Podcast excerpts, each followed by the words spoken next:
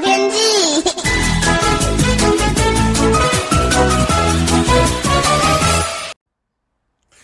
各位听众朋友好，我是彭启明。今天的天气呢，跟昨天有点类似哦，不过显著的环境风向改为吹东风，温度略回温一些。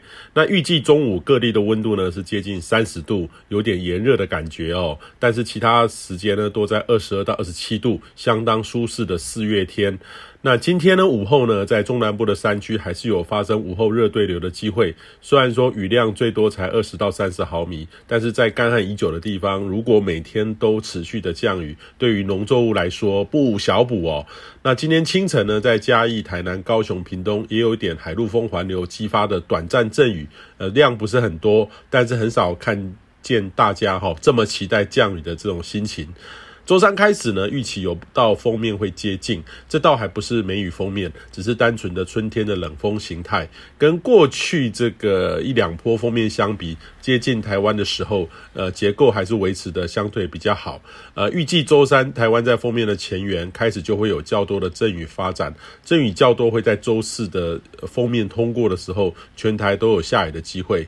这波呢还不到显著的旺盛对流会到致灾的水准，但是预估呢雨量会比周日略多一些，可以期待这波的雨势。大致上呢，这波的降雨可能以中部以以北为主哈，南部可能有些配合发展的对流降雨。评估山区呢，在周三、周四这两天累积的最大降雨，有机会到五十到八十毫米。平地呢，最多也有二十到四十毫米，约比这个周日多上一倍哦。这个已经是非常难得哦，所以也建议你呢，可以多利用这场老天带来的甘霖，多做一些充分的利用哦。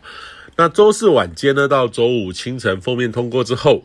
周五，全台湾的天气呢将显著的回温转晴，预期呢会有几天这个像是夏天的天气类型，非常的稳定的天气。山区偶有一些午后热对流，将会持续到下周一、下周二、三，预期也有波封面会接近，跟这波的封面特性类似。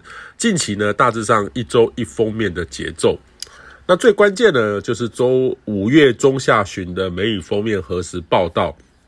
目前呢，在趋势上呢，已经有看到西南季风在酝酿发展的态势哦，呃，但是它这个还是要看整体的大环境是否在东亚有合适的滞留锋面发展的条件。纵使呢，如果发展，也要看这个封面的位置是否在台湾的上空，还是略偏北，持续时间还有降雨量。目前的最新的预测来看的话，哈，呃，显示封面的位置还是以略偏北的机会比较高哦。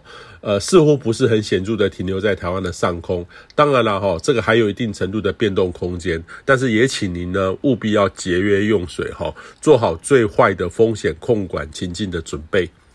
以上气象由天地风险彭启明提供。